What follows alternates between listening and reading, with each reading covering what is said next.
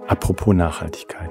Der Podcast mit spannenden, leicht verständlichen Beiträgen für jedermann zum Thema Nachhaltigkeit.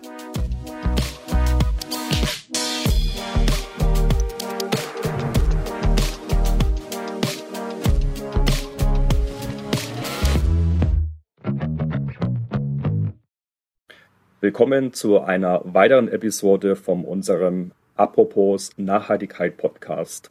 Heute mit dem Thema Partnerschaft für das Klima, springe über deinen Schatten. Mein Name ist Lars Friedrich und mein Moderatorin ist die Maria Fay. Wir haben heute unseren Gastsprecher dabei, Philipp Singer vom Leaders for Climate Action.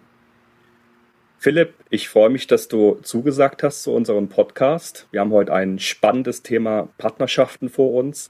Ja, ich möchte dich fragen, was dich bewegt, dich dem Thema anzunehmen, warum du heute bei uns im Podcast bist. Ja, vielen Dank auch erstmal, Lars, für die Einladung. Für mich war der Startpunkt ähm, eigentlich vor vier Jahren und es gab eigentlich zwei Dinge, die mich dazu bewegt haben. Und der, der, das eine Thema war, dass ich ein Buch gelesen habe von Nathaniel Rich. Das ist ein New York Times Bestseller-Autor, der die letzten 70 Jahre Klimaschutz quasi beleuchtet hat und insbesondere auch die Aktivitäten der Lobbygruppen und von einigen Politikern beleuchtet hat. Und nach diesem Buch ist mir einfach nochmal klar geworden, dass es auch gute Leute geben muss, die mehr fürs Klima tun. Und es hat mich auch ein bisschen wütend gemacht und das war so ein bisschen mein einer Punkt. Und der andere ähm, war, dass Fabian Heilemann, ein sehr bekannter Gründer aus der Berliner Szene, einen Vortrag gehalten hat vor 150 Investoren und Digitalunternehmerinnen und ähm, dort im Endeffekt auch nochmal gesagt hat, wir sind alles Personen, die Daten verstehen und interpretieren können. Die Daten zeigen ganz klar, dass die Welt in den Abgrund schlittert und potenziell, wenn es so weitergeht, wirklich Millionen bis Milliarden Menschen daran sterben können in 40 bis 50 Jahren. Und jeder, der hier im Raum sitzt und nichts tut, ist dafür mitverantwortlich. Und das war dann irgendwie der Tropfen auf, der, auf den heißen Stein, dass ich gesagt habe, ich möchte wirklich 100 Prozent meiner Arbeitszeit ähm, auf das Thema Klima, Climate Action und Klimaschutz verwenden. Und das war dann im Endeffekt auch der Anfangspunkt von Leaders for Climate Action. Fabian Heilemann ist neben sieben, acht anderen Gründerinnen auch Teil der Gründergruppe von Leaders for Climate Action. Und da ging das dann eigentlich alles los. Vielen Dank, Philipp, für die Einführung. Mhm. Ja, Klimawandel ist ja für die meisten irgendwie nicht so richtig greifbar. Natürlich fühlt man das. Man hört jetzt auch ganz stark in Italien, dass da gerade Wassernot ist. Ähm, wir versuchen es mit Daten äh, zu beweisen. Du hast von dem 1,5 Grad Ziel gesprochen, das ja bis 2026 äh, umgesetzt werden muss. Ja, im Frühling freuen wir uns über jedes Grad wärmer, äh, aber gleichzeitig bedeutet es natürlich auch, wie man das im globalen Kontext und auch den Mitmenschen greifbar machen kann. Was hast du dafür einen Ansatz? Mhm.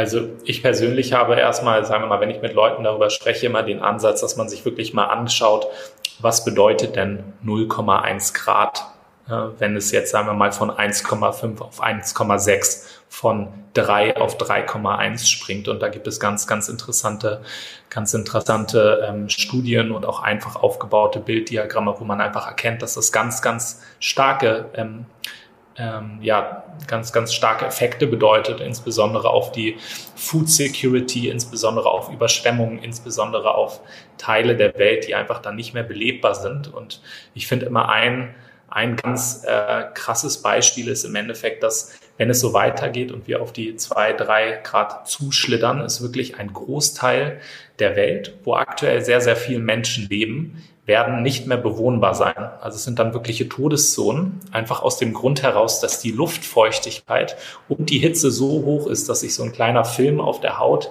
quasi auflegt und du im Endeffekt relativ schnell kollabieren kannst. Das heißt, du hast in Südostasien, in Indien, in Teilen von Brasilien wirklich Bereiche, wo Menschen einfach nicht mehr leben können. Und da spielen halt 0,1 Grad eine ganz, ganz krasse Rolle. Und das Heftige ist, dass das auch heutzutage schon passiert. Du hast einfach schon sehr, sehr viele Menschen ähm, in anderen Bereichen der Welt, wo wir jetzt nicht leben, die wirklich von, da, davon sterben. Ne? Und dann ist es plötzlich eine menschliche Komponente und nicht eine abstrakte Gradzahl, die äh, gefühlt ja bei uns Frühling oder Sommer eigentlich auch dann noch viel krassere Auswirkungen hat. Ne? Aber eben auf den Durchschnitt gerechnet hat es, hat es ganz harte, harte Auswirkungen. Ja, hm, Philipp, du hast erwähnt, dass ihr mehrere Gründer oder Unternehmen ähm, seid, die zusammengekommen sind und äh, bei Leaders for Climate Action zusammenarbeitet. Was für ein Ziel verfolgt ihr? Mhm. Danke für die Frage. Also damals, als wir angetreten sind, bis jetzt haben wir im Endeffekt ein Ziel. Wir haben das Ziel, dass wir ein Beschleuniger der Veränderung der Beschleuniger für Climate Action in der Digitalbranche sind. Äh, das bedeutet, was wir eben tagtäglich machen und in den letzten Jahren haben ich und mein Team mit insgesamt 20.000 Gründerinnen, Partnerinnen, ähm, Employees gesprochen, die im Endeffekt ähm, erstmal dieses Thema noch höher auf ihre Prioritätenliste setzen müssen. Das heißt, mit jedem, den wir sprechen, sagen wir, wir heißen dich bei, euch, bei uns willkommen. Und im Gegenzug fordern wir aber ein, dass ihr euch verpflichtet, sofort euren CO2-Ausstoß zu messen, sofort an der Reduktion arbeitet und im Endeffekt auch probiert, holistisch das Thema Climate Action anzugehen. Und dazu kann ich nachher gerne noch ein bisschen mehr erzählen. Aber das hat im Endeffekt dafür gesorgt, und ich stelle mir das immer wie so eine, wie so eine Climate Action Pipeline vor, dass wir ganz, ganz viele Unternehmen da reindrücken und am Ende im Endeffekt auch validieren und sicherstellen, dass diese Unternehmen dann auch erfüllen, was sie besprochen haben. Und ich glaube, ein Punkt für Leute, die sich ähm, gut in dem Thema auskennen, ist, dass wir, wir sind ein gemeinnütziger Verein. Das heißt, wir sind nicht kommerziell gerichtet. Und deswegen bieten wir in dem Sinne keine Beratungsleistung für CO2-Messen an, sondern wir sind im Endeffekt die Plattform, die Community, die über allem drüber steht und die so ein bisschen der Companion, der Begleiter von diesen Unternehmen über die nächsten Jahre ist und einfach versucht, an jeder Stelle zu helfen, die richtigen Entscheidungen zu fällen. Sowohl wir als Team, aber eben auch die 1800 anderen Community Members, die potenziell genau die gleichen Probleme hatten und vielleicht schon eine Lösung gefunden haben. Okay, also ich verstehe euch als ähm, Enabler, das heißt, ihr bringt ähm, Unternehmen zusammen, ihr bringt die Industrie und natürlich auch die Menschen äh, zusammen ähm, gemeinsam das Thema Klima und Nachhaltigkeit anzugehen. Aber wie funktioniert das an einem echten Beispiel? Kannst du uns ein Beispiel aus deinem Netzwerk nennen? Ja, sehr, sehr gerne. Und ähm, ich, ich, ich, ich nehme das Beispiel mal und fasse einfach zwei Unternehmen zusammen als eins jetzt in unserer Fantasie, was vielleicht ganz passend ist. Also sagen wir mal, ein Unternehmen kommt zu uns, was, sagen wir mal, sich mit dem Thema, also die entwickeln Apps und ähm, vielleicht hat, haben, haben diese Apps auch etwas mit Mobilität oder so etwas zu tun. Und dieses Unternehmen ist ganz neu. Die haben sich eigentlich noch gar nicht so richtig mit Climate Action oder auch anderen Impact-Themen auseinandergesetzt, aber haben schon eine gewisse Größe von 200, 300 Mitarbeiterinnen. Und dieses Unternehmen wird jetzt von uns angesprochen und wir sagen ganz ehrlich, ihr müsst auch etwas tun und wir helfen euch dabei. Und wenn die sich dann entscheiden, dazuzukommen, dann geht es eigentlich im ersten Schritt darum, erstmal, wie viel CO2 verbraucht ihr denn aktuell? Und da gibt es die eine Möglichkeit zu sagen, okay, wir haben aktuell gar nicht so viel Budget, wir sind noch ein kleines Unternehmen und dann gibt es die Möglichkeit, über uns beziehungsweise über Partnerunternehmen den CO2-Ausstoß umsonst zu ermitteln. Wenn man jetzt aber sagt, man hat irgendwie das Budget und möchte da auch ein bisschen mehr Zeit investieren, kann man das auch mit jeglichem anderen Unternehmen machen. Das ist uns ganz gleich. Die Verpflichtung ist nur, es muss berechnet werden. So, und sobald dieser CO2-Ausstoß berechnet ist, was oftmals bei einem Digitalunternehmen auch gar nicht so komplex ist, dann geht es darum zu schauen, an welcher Stelle kann ich denn eigentlich meine Emissionen reduzieren. Und ähm, dass wir das Ganze jetzt auch ein bisschen anfassbar machen, sage ich mal so diese typischen vier Dinge, die eigentlich jeder sofort machen kann bei einem Digitalunternehmen. Und das Erste, was wir immer sagen, ist, guckt eure Serverkosten an, schaut an, wo er sie hostet und stellt sicher, dass ihr wirklich einen, einen guten grünen ähm, Hosting-Provider habt, weil das macht oft einen großen Unterschied. Danach sagen wir, guckt euch eure Travel Policy an. Wie fliegen, wie viel fliegen eure Mitarbeiterinnen und Mitarbeiter zu Kunden? Wie kommen Leute auch zur Arbeit? Ist das ein normales Auto? Fördert ihr E-Mobilität? Fördert ihr vielleicht das Fahrradfahren? Das macht tatsächlich auch einen Unterschied. Und das Letzte, und das ist tatsächlich auch immer sehr einfach, ist, guckt euren Stromanbieter an und stellt sicher, da auch sofort etwas zu tun. So. Und abgesehen von diesen sehr einfach umzusetzenden Themen, kriegen die Leute eben auch Zugriff auf unsere Wissensplattform, wo es hunderte, zweihunderte, dreihunderte von anderen Reduktionstipps gibt. Und an dieser Stelle, und ich glaube, das ist eben ganz, ganz wichtig bei uns, kommt die Community ins Spiel. Also wir schreiben das Ganze nicht einfach aus, weil wir, weil wir das ähm, alles am besten wissen, sondern wir bringen diese 1800 Unternehmen zusammen und fragen vielleicht einen anderen E-Mobility-Provider, wie habt ihr denn euren CO2-Ausstoß reduziert? Habt ihr vielleicht euren Sustainability Report, den ihr uploaden wollt? Könnt ihr vielleicht wirklich in 30 Schritten beschreiben, wie ihr das Ganze umgesetzt habt, was ihr gelernt habt?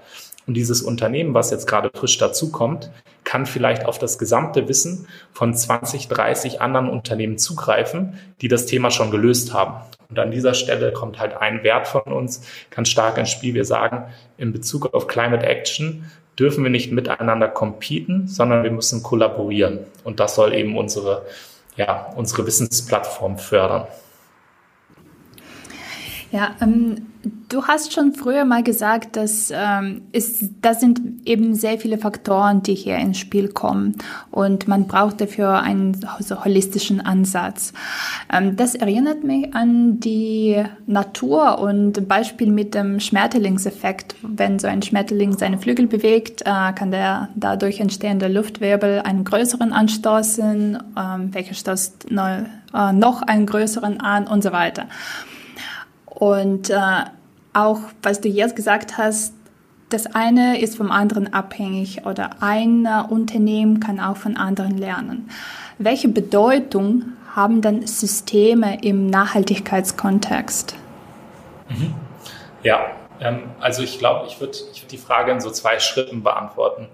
Der erste Schritt vielleicht, brauchen wir System Change? Und ich würde auf jeden Fall behaupten, ja. Also wir leben aktuell in einem kapitalistischen System, was in den letzten Jahrzehnten extrem viel Schaden auf dieser Welt verursacht hat, sowohl ähm, auf, auf menschlicher Ebene, aber auch eben auf Umweltebene. Gleichzeitig muss man aber auch sagen, dass in den letzten Jahrzehnten fast überall auf der Welt extrem viele Menschen zu, zu Wohlstand und Gesundheit gefunden haben, wenn man sich die Daten anguckt, was natürlich etwas Positives ist.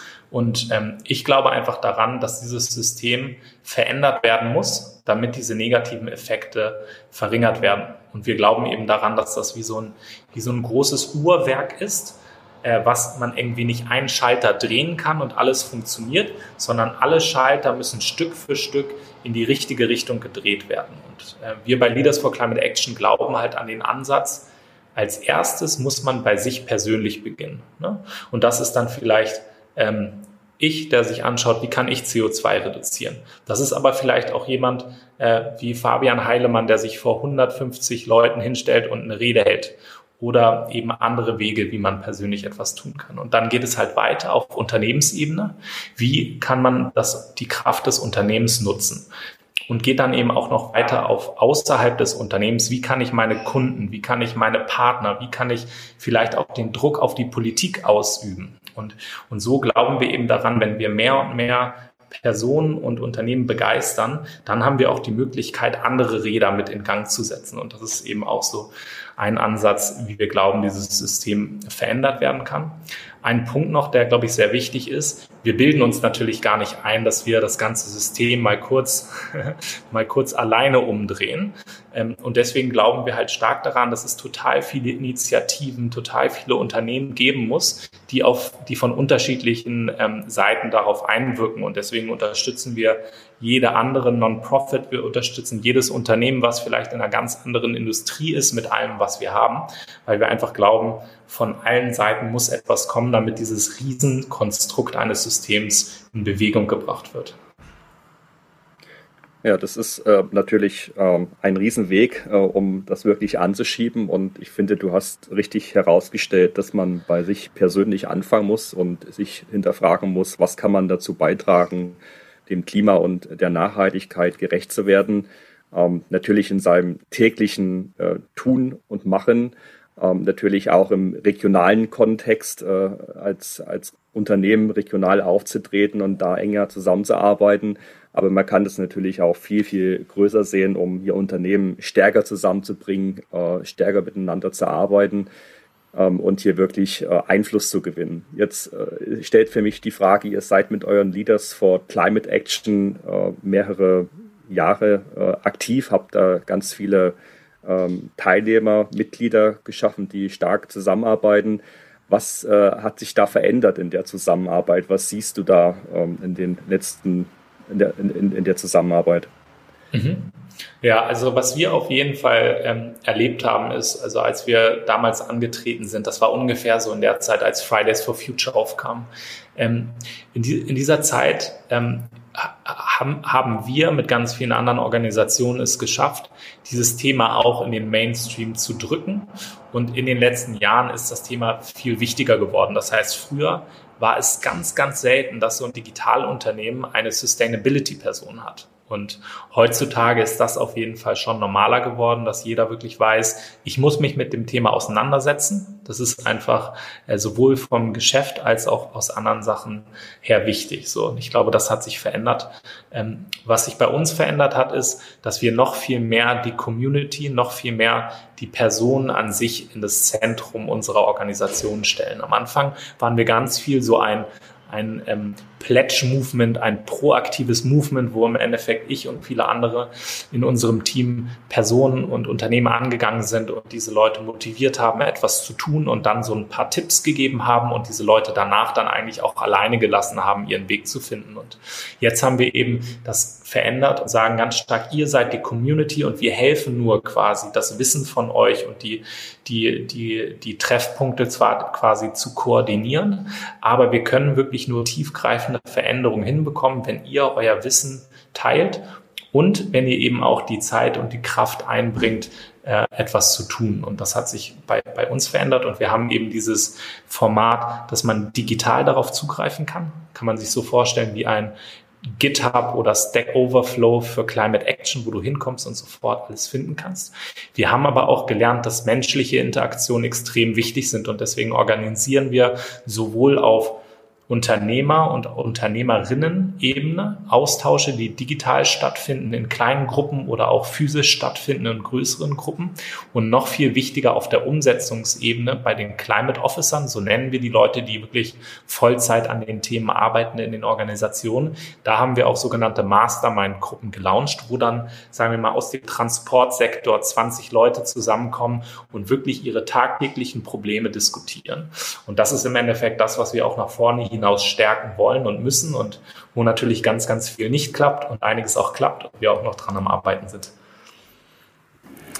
Wo soll man dann anfangen beim Aufbau von so einem Community? Ich meine, es gibt so viele, ähm, so viele Unternehmen, es gibt NGOs, Startup, internationale Organisationen, eigene also äh, Unternehmen in der Industrie, die sich damit beschäftigen. Ja, wo fängt man an?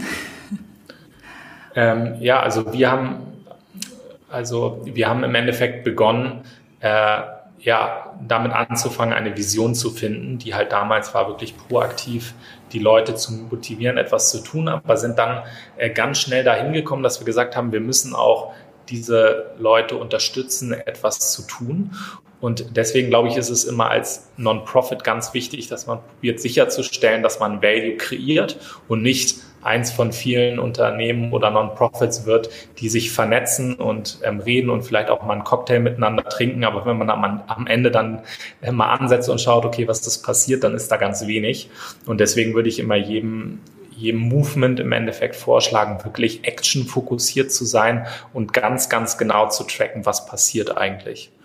Und ähm, am Anfang hatten wir noch sehr, sehr wenig Partnerunternehmen, weil wir einfach äh, uns auf uns selber konzentrieren mussten. Und jetzt mit einer leicht angepassten rechtlichen Struktur ist es so, dass wir äh, uns proaktiv anschauen, welche wichtigen Partnerorganisationen gibt es und diese Partnerorganisationen dann quasi in unsere Plattform reinbringen, anstatt irgendwie selber das ganze Zeug zu entwickeln. Mhm. Ihr, ihr wollt ja wirklich Impact schaffen, also wirklich äh, Veränderung und, und Wirkung aufzeigen mit euren Community-Plattformen. Ähm, fragt, ich frage mich halt, also Nummer eins ist, wie groß muss eigentlich so eine Community sein, um jetzt wirklich da Einfluss zu schaffen? Ähm, und auf der anderen Seite natürlich auch die Fragestellung, was, was muss ich tun, ähm, um, um, um wirklich äh, was zu verändern oder wirklich äh, große Themen in so einer Community ähm, aufzubauen? Mhm. Hast du da ein Beispiel, wo ihr jetzt als Leaders for Climate Action äh, gemeinsam mit eurer Community wirklich was verändert habt? Ja, also ähm, vielleicht noch erstmal zu der ersten Frage. Ist es zu, gibt es zu groß oder zu klein? Ich glaube, ähm, dass da gibt es wahrscheinlich gar kein richtig und falsch. Es kommt wahrscheinlich darauf an, was für ein Movement man bauen möchte. Ähm, ich glaube halt, dass äh, das halt so bei, bei, ich kann das jetzt nur auf uns selber beziehen, weil ich das das Einzige ist, womit ich Erfahrung habe. Und da ähm, gibt es immer alle halbe Jahre haben wir strategische Diskussionen und jedes Jahr geht es darum, äh, wollen wir unsere Zielgruppe, sagen wir mal, auch breiter machen. Das heißt, darf jedes Unternehmen bei uns mitnehmen, darf auch äh, mitarbeiten, darf auch ein Maschinenbauunternehmen oder ein Oil and Gas Unternehmen oder andere Unternehmen bei uns mitmachen. Und der Grund, warum wir uns entschieden haben, dass das eben ähm, bei uns aktuell nicht geht, ist, dass wir halt sagen, man muss eben den Teil, den man seine Community nennt, auch wirklich gut bedienen und sicherstellen, dass da, dass da Impact generiert wird. Und deswegen sagen wir an der Stelle müssen wir, sagen wir mal, klein genug bleiben und sagen, bei uns dürfen nur digitale Unternehmen oder VC-Unternehmen oder andere Unternehmen aus diesem Digital-Startup-Bereich mitmachen, weil jedes andere Unternehmen, was dazu kommt, kann ich einfach nicht versprechen, dass wir diesen Organisationen so helfen sollen. Die sollen dann selber ihr eigenes Leaders for Climate Action für Fußballvereine gründen oder ähnliches, ähm, wo wir dann auch gerne mit unserem Wissen helfen, aber das können wir eben nicht selber tun. So, das wäre, sagen wir mal, auf auf uns bezogen. Ähm, was passiert bei uns, was Impact ähm, generiert? Also die einfache Antwort aus diesem, sagen wir mal, unserer Climate Action Pipeline ist im Endeffekt, dass jedes Unternehmen, was wir für unseren Zweck gewinnen, da sehen wir eben, okay, wurde CO2 gemessen und welche Aktionen wurden umgesetzt, um diesen CO2-Ausstoß zu reduzieren. Und an der Stelle können wir eben konkret sagen, dass schon mehr als eine Million Tonnen CO2 von diesen Organisationen quasi ähm, eingespart wurde. Und äh, da eben noch nicht alle Unternehmen fertig sind, das bei uns einzutragen, gehen wir davon aus, dass der Impact davon, der konkret gemessene Impact davon nochmal weitaus größer ist.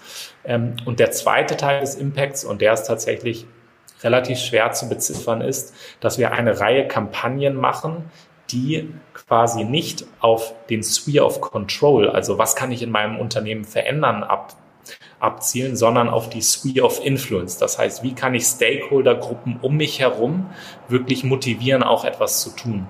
Und ähm, dort äh, sind diese Impactfelder wahrscheinlich größer, aber eben schwer zu messen.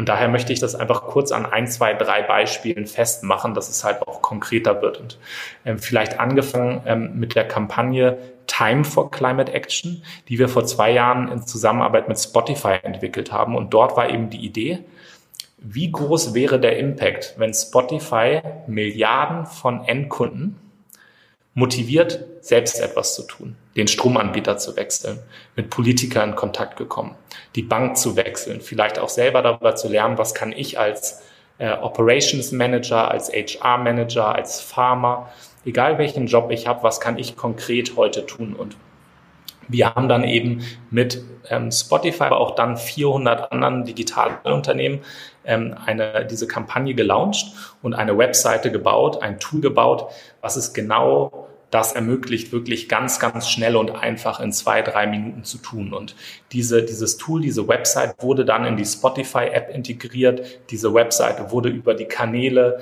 ähm, der Unternehmen verteilt und auch Universal Music, die bei uns mit dabei sind, haben ihren Influencern Bescheid gesagt, könnt ihr bitte da was posten. Toni Kroos hat das irgendwie bei seinen 40 Millionen Followern bei Instagram gepostet und so haben wir halt in Europa 80 Millionen Endkunden erreicht, die dann selber etwas getan haben und das nennen wir immer Sphere of Influence Impact.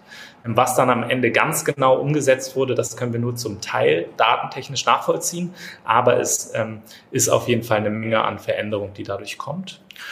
Und der andere Teil, den ich auch noch ganz kurz skizziere, ist etwas, was wir im Finanzbereich mit Venture Capital Unternehmen gemacht haben. Und zwar Venture Capital Unternehmen sind Unternehmen, die in Startups Geld stecken. Und wir haben im Endeffekt einen Großteil der deutschen und jetzt auch vermehrt europäischen VC-Szene dazu überredet, eine Klausel bei sich in Verträge zu integrieren. Das ist die äh, Sustainability-Klausel. Und diese Klausel verpflichtet Startups, die quasi diesen Vertrag unterschreiben, CO2 zu messen, das ans Board zu reporten und eben aktiv auch an der Reduktion zu arbeiten.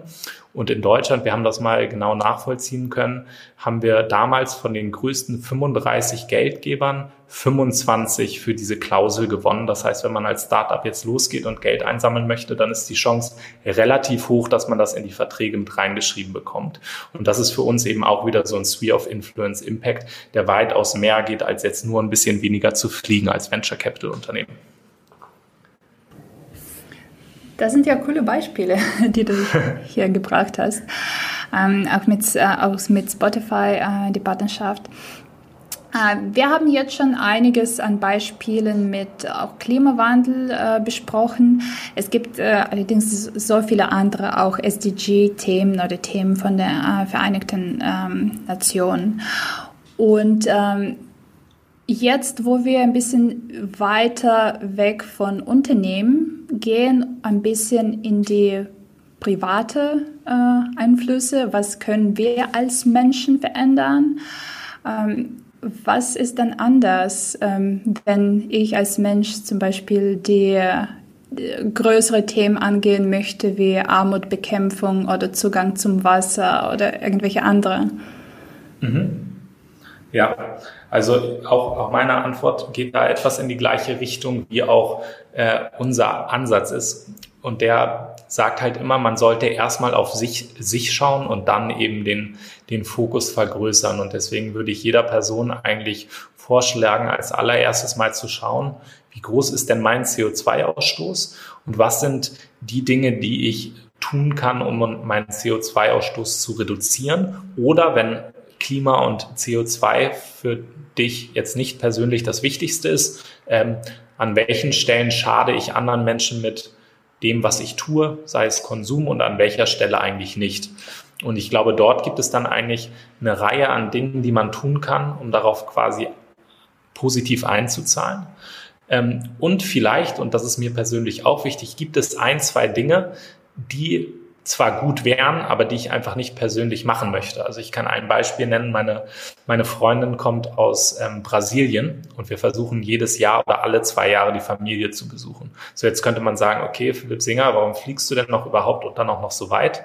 Und da sage ich halt ganz klar, das ist etwas, was ich irgendwie aktuell nicht ähm, streichen möchte. Und ähm, damit bin ich auch okay, äh, dass ich jetzt im Vergleich zu vor fünf Jahren fast kaum noch Fleisch esse. Das ist etwas, wo, wo ich sage, okay, das kann ich machen, da, da, da bin ich bereit für. Und ich glaube, so muss jeder halt seinen Mittelweg finden.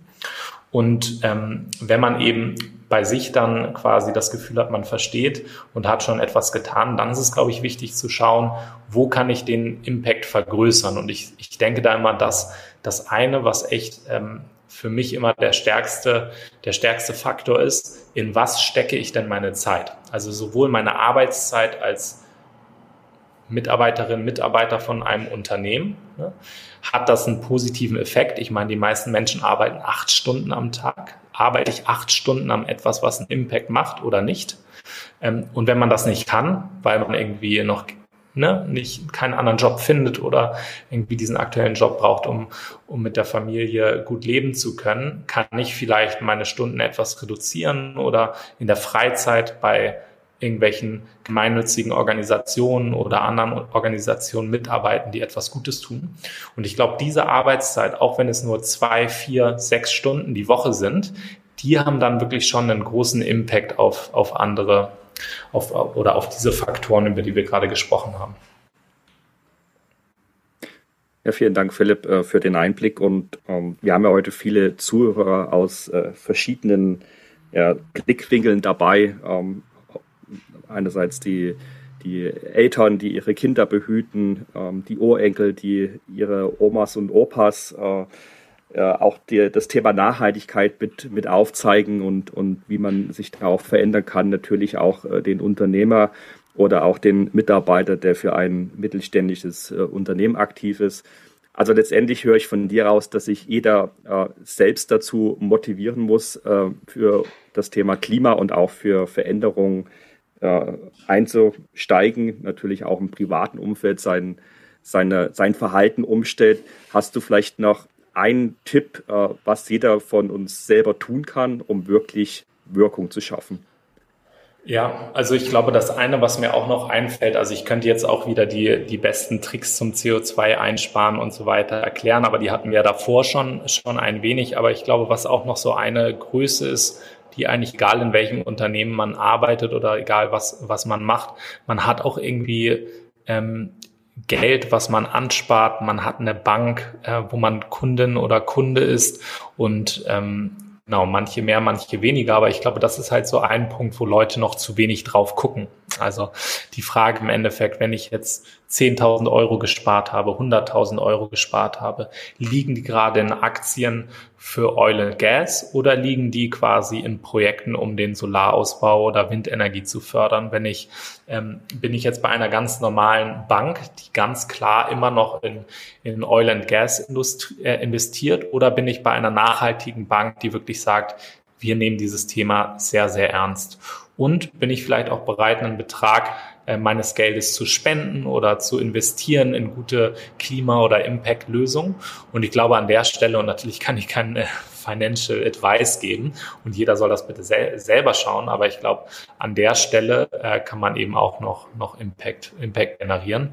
Sollte das natürlich aber nur tun, wenn man das irgendwie alles mit seinem Berater oder seiner Beraterin äh, besprochen hat. Aber an der Stelle, denke ich, werden auch in den nächsten 10, 20 Jahren ähm, extrem viele Veränderungen passieren. Ich meine, Bill Gates und andere sprechen immer von The Green Revolution, die jetzt kommt, die fast noch stärker sein wird als die industrielle Revolution. Und ich persönlich glaube da auch dran. Deswegen ist das im Endeffekt auch was, was mir jetzt noch einfällt. Da fühle ich mich gleich besser, da auch ähm, ein Teil vom Geld von meinem Pensionskasse tatsächlich in die nachhaltige Unternehmen ja. investiert wird. Da ähm, kann ich jetzt besser nachts schlafen.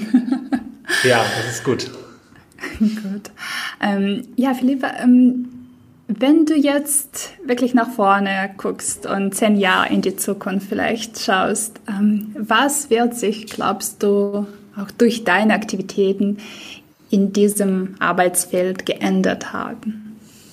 Mhm. Also ich glaube, was ich mir wünschen würde und was ich hoffentlich auch mit konkret beeinflussen kann, ist, was im Endeffekt die Organisation Leaders for Climate Action geworden ist. Und ich meine, wir sind jetzt aktuell an einem Punkt, wo wir 1800 Unternehmen, 4000 Member aus 34 Ländern haben. Aber das ist natürlich nur ein ganz, ganz kleiner Teil und wir sind immer noch sehr, sehr stark in Deutschland und in Europa äh, unterwegs. Und wenn ich jetzt zehn Jahre nach vorne schaue, dann würde ich mir wünschen, dass Leaders for Climate Action wirklich ein, eine globale Plattform ist, die für einen Großteil ähm, ihrer, ihrer Features quasi auch frei verfügbar ist, egal aus welchem Land man kommt, egal ähm, was für einen Teil von Digitalunternehmen oder ähm, ähnlichen Unternehmen man hat und im Endeffekt jeder die Möglichkeit hat, an den richtigen Themen zu arbeiten und Action ähm, hinzubekommen. Und wenn ich daran schaue, wie soll die Interaktion sein, dann glaube ich schon daran, dass es im Endeffekt ähm, einen Austausch sowohl digital als auch zwischen den Personen äh, geben muss. Und das ist im Endeffekt mein, mein großes Ziel. Wenn ich jetzt auf die, auf die, sagen wir mal, auf Klima generell oder wie, wie quasi die unterschiedlichen Gesellschaften leben, schaue, äh, dann würde ich mir wünschen, dass das Thema noch eine höhere Relevanz bekommen hat und die meisten Menschen aufhören, nur an den kleinen Dingen herumzuarbeiten, die teils nur einen kleinen Impact haben, sondern wirklich mit aller Kraft versuchen, dieses Thema ernst zu nehmen, weil das ist auch etwas, was ich bei unseren, bei unseren Unternehmen teilweise, bei anderen Unternehmen teilweise sehe, dass man immer die ganz schnellen Sachen mal in so ein paar Stunden probiert äh, abzuarbeiten, aber sich wirklich hinzusetzen und langfristig darüber nachzudenken, wie kann ich mein Geschäftsmodell anpassen, wie kann ich wirklich einen positiven Impact ähm, gestalten, das macht nur ein Bruchteil der Unternehmen. Und wir werden es einfach nicht hinbekommen, wenn das nicht wirklich in, den, in, in das Zentrum unserer Aktionen quasi eingeht. Besten Dank dir, Philippe, für die spannenden Einblicke in das Thema Partnerschaften und Community. Ich fand auch die Beispiele ganz klasse, ähm, dass zum Beispiel, wenn, ich, wenn es für mich als Mensch äh, kritisch ist, jetzt nach Brasilien zu fliegen, um meine Familie zu besuchen, dann esse ich vielleicht stattdessen weniger Fleisch, also dass jeder von uns eigentlich die Wahl treffen muss. Ähm, hast du noch ein Message an unsere Zuschauer, ähm, was du gerne mitgeben möchtest?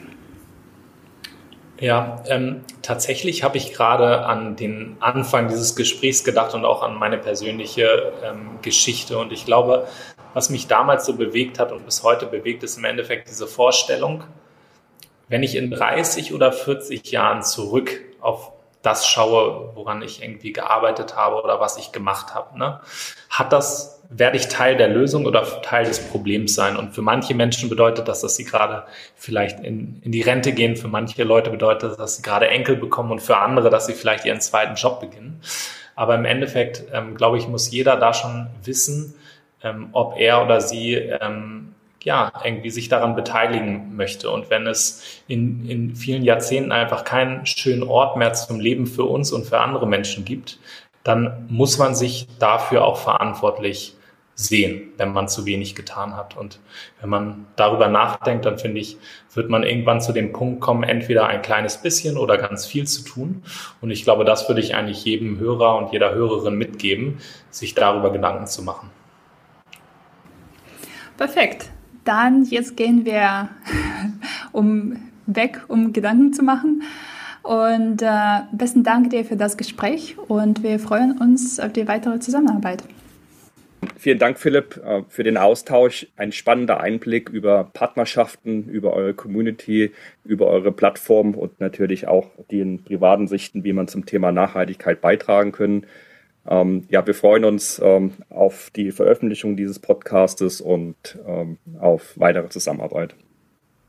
Ja, vielen Dank auch nochmal für die Einladung. Hat mich sehr gefreut, mich mit euch unterhalten zu können.